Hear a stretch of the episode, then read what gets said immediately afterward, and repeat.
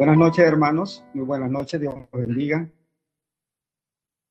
Ah, bueno, estoy emocionado de ver a las puertas de la casa del Señor abriéndose para que los hijos de Dios se congreguen.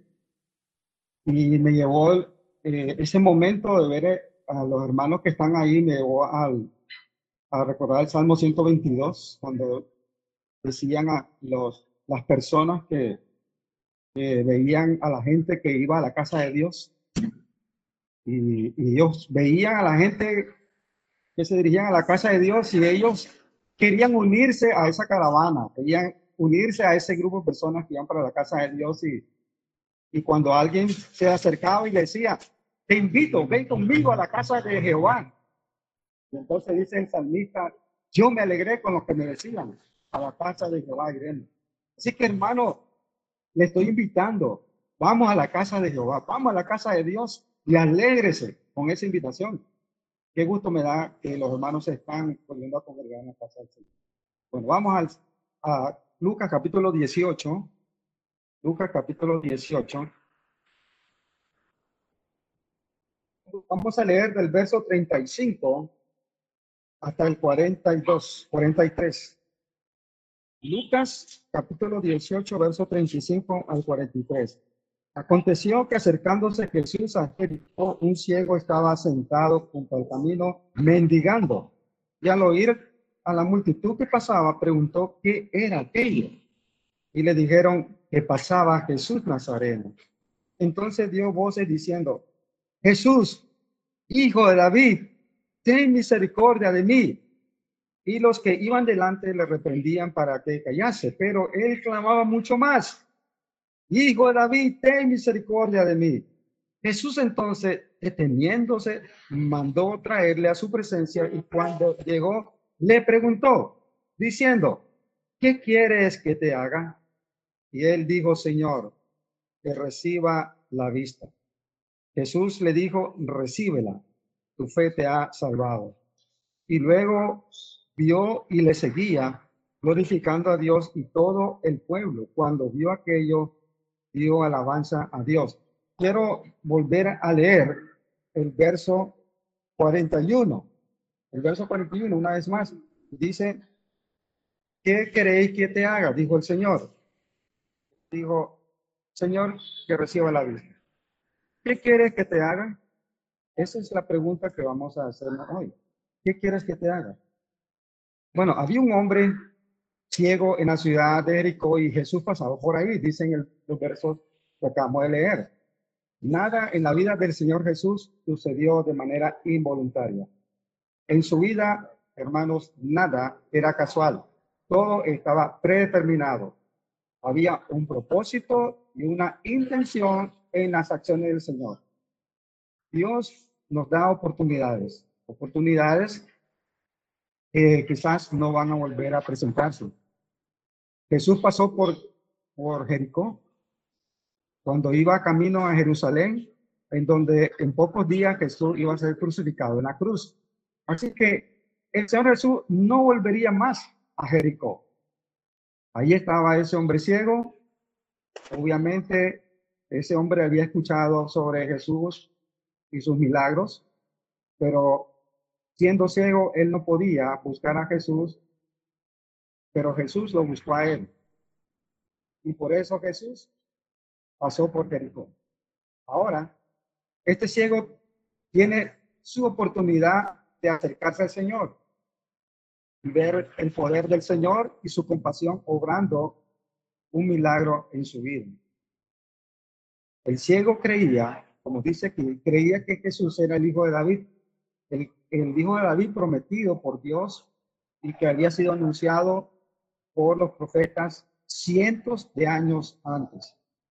El profeta Jeremías, hablando sobre, sobre esto del hijo de David, quiero, eh, tomar un, un, momentito para aclarar sobre, sobre este, este término o, este título que le dio el, el ciego al Señor cuando le llamó hijo de David. Bueno, el profeta eh, Jeremías y el profeta Isaías hacen referencia sobre, sobre eh, este, este título y a quién se está refiriendo.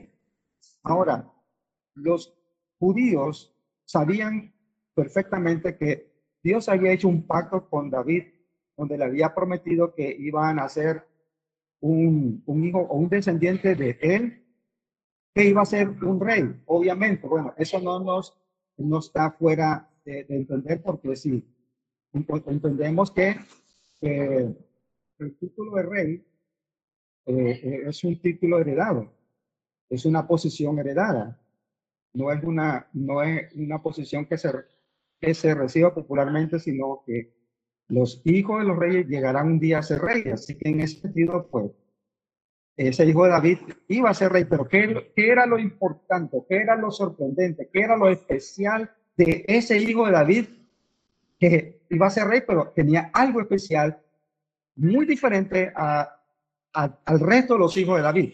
Bueno, en Jeremías nos dice en el verso, pero en el capítulo 23, versos 5 y 6, le leo, dice, y aquí que vienen días, dice Jehová, en que levantaré a David renuevo justo, que cuando habla de renuevo sea un descendiente, renuevo justo, y reinará como rey, y este será su nombre con el cual le llamarán Jehová, justicia nuestra. Así que lo especial de, ese, de ese, esa promesa que el Señor hizo a David es que no solamente su descendiente iba a ser un rey, sino que ese descendiente también iba a ser Jehová, o sea, iba a ser Dios.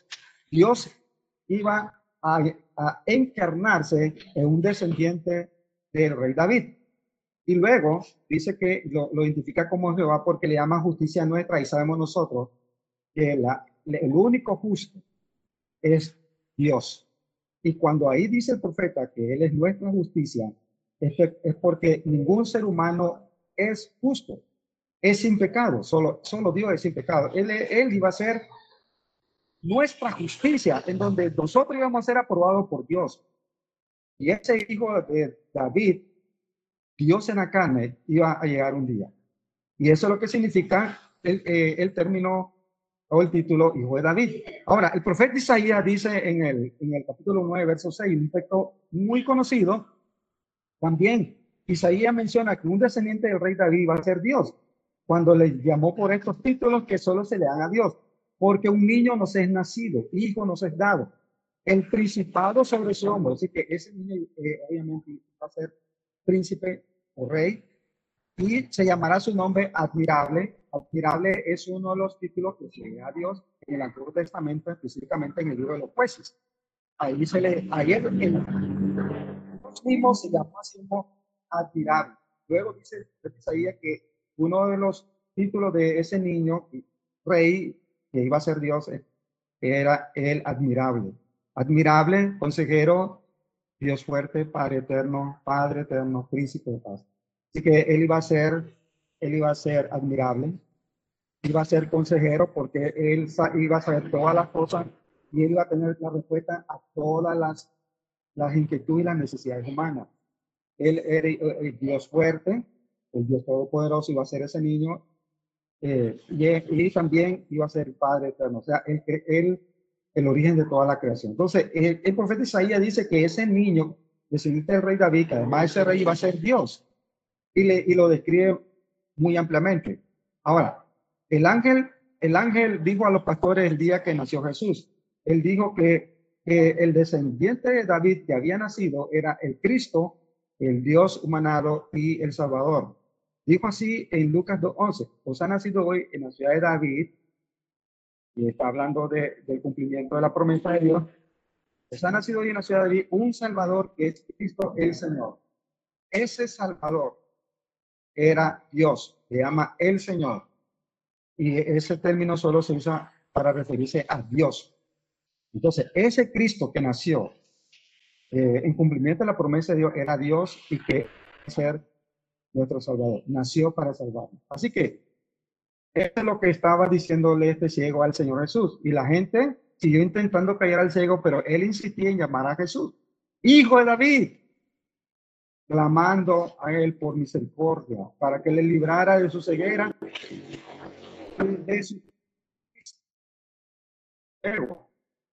El Señor atendió a la invocación del cielo.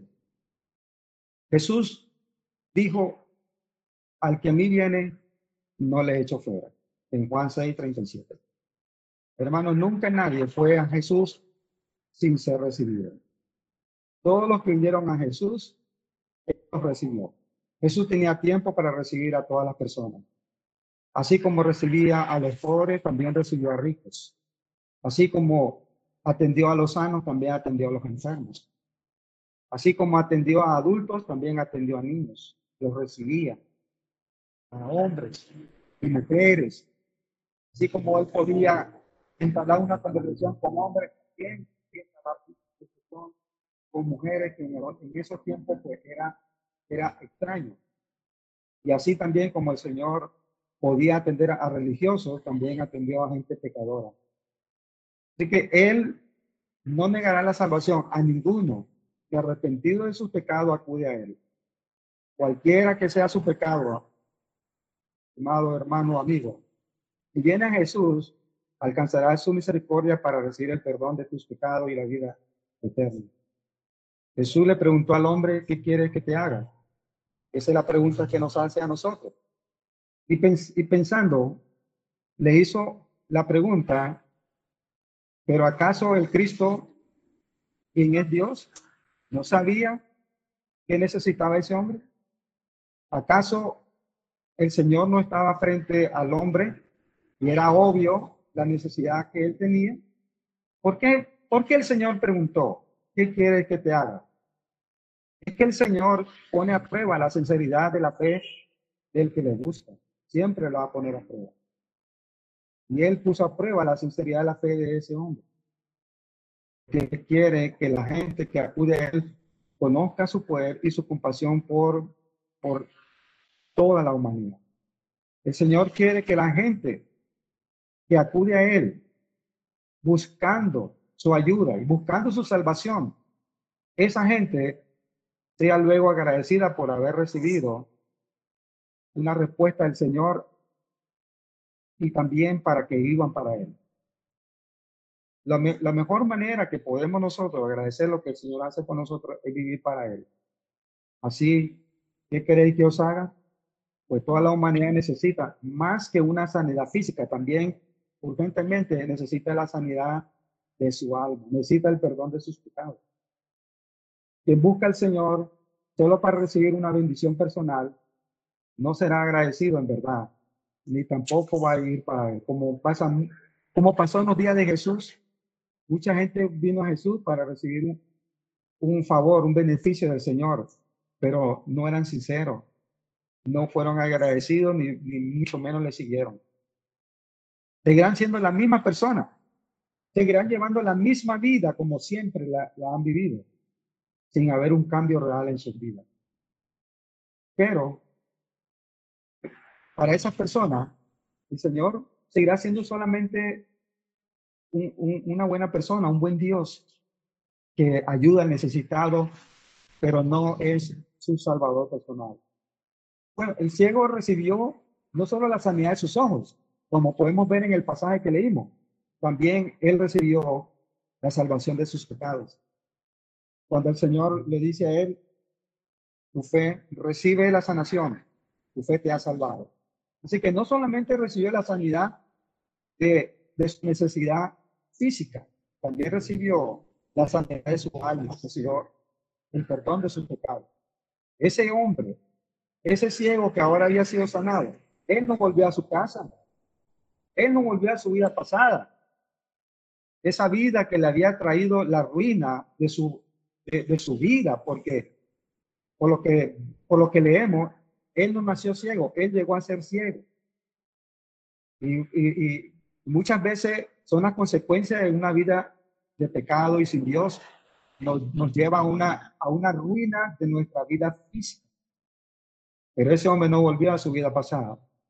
Él siguió a Cristo porque una mejor y nueva vida había empezado para él. Bueno, porque la salvación produce un corazón nuevo, una mente renovada, una voluntad transformada para seguir y vivir para Jesucristo como su Dios, como su Rey y como su Salvador. Hay un himno eh, en nuestro himnario que cantamos y, es, y el autor hace, hace la misma pregunta y dice, ¿qué te daré maestro? ¿Qué te daré maestro? Y él luego dice, tú diste tu vida por mí, te diste tú por mí. Menos daré de lo que obtendré, o todo daré a ti. ¿Qué te daré, maestro? Te diste tú por mí, no la mitad, mas todo mi ser, yo lo daré a ti. ¿Qué te daré, maestro? Me redimiste a mí. Es pequeñez, mas mi todo es, y todo lo entrego a ti. El Señor va a recibir. Él va a recibir cualquier vida que se entrega a Él. Y Él lo espera. Así que al igual que ese ciego que fue sanado, quien experimenta realmente la gracia de Dios que Él da por medio de la fe en Jesucristo, la gracia del perdón y de la vida eterna, siempre se va a hacer esa pregunta. Eso sucedió en mi vida y yo sé que sucede en la vida de todos los que han creído en Él. Cuando recibimos la gracia del Señor en nuestra vida, la gracia de su perdón y su salvación, su vida eterna, nos preguntamos, ¿qué daré al Señor por lo que hizo por mí? El Señor sigue preguntando, ¿qué quiere que os haga? Bueno, ojalá que usted quiera en este momento recibir el perdón de sus pecados y salvar su alma de la condenación eterna. Como dice en el Salmo 34, 18, cercano está Jehová a los quebrantados de corazón y salva a los convictos de espíritu. Es su corazón ahorita y tiene un espíritu abatido. Y el Señor dice que Él está cercano a esas personas. Porque cuando uno está pasando por una serie de problemas, dificultades en su vida, es cuando más cerca está el Señor de nosotros porque estamos más, más sensibles a responder a, a su presencia. El Señor quiere salvarte, quiere salvarte de tus pecados y salvar tu alma. ¿Lo harás? Bueno, si usted lo hace, si usted se lo pide, confiando en Él como su Salvador, con un corazón sincero, Él le va a salvar. Él le va a perdonar sus pecados. No importa cuál, haya, cuál sea o haya sido su pecado, el Señor lo va a perdonar. Y Él a una, una nueva vida. Salmo 145, 18 dice, cercano está Jehová a los que le invocan, a los que le invocan de veras. Sí, si usted de corazón sincero viene al Señor a arrepentir sus pecados, creyendo en Él, Él le va a salvar. Como dicen en, en Romanos capítulo 10, verso 13, porque todo aquel que invoque el nombre del Señor será salvo. Él está esperando por ti. Él espera que haga esa invocación de tu corazón y de Señor, yo quiero el perdón de mis pecados. Quizás usted ya, ya ha recibido el perdón de sus pecados y tal vez usted quiere, como ese ciego, que el Señor haga algo en su vida. Quizá hay algo en su vida que anda mal y usted quiere una solución, quiere una ayuda de parte de Dios y Él la hará. Oramos, Señor, te damos gracias por lo que Cristo hizo por nosotros. Él dio su vida por nosotros. Él sufrió el castigo que nosotros merecíamos. Fuimos nosotros los que pecamos. Él, era justo y sin pecado, perfecto. Pero dio su vida para salvar el nuestro. Habrá alguien, Señor, que en este momento, con un corazón contrito y un espíritu quebrantado, se acerque a ti buscando tu perdón y la vida eterna, confiando en Cristo como Salvador. A los hermanos que están pasando por luchas en su vida, a los que están desempleados, a, a los que están pasando por una prueba de salud, a los que han perdido la esperanza de que algo bueno pueda suceder, a los que necesitan dirección para tomar una decisión, a los que necesitan una respuesta del cielo, te pido, Señor, que, que ellos recuerden las palabras de Jesús. ¿Qué quiere que os haga? Y podamos confiar en Jesús porque Él puede. Te pido esto, Dios, en el nombre de Jesús. Amén.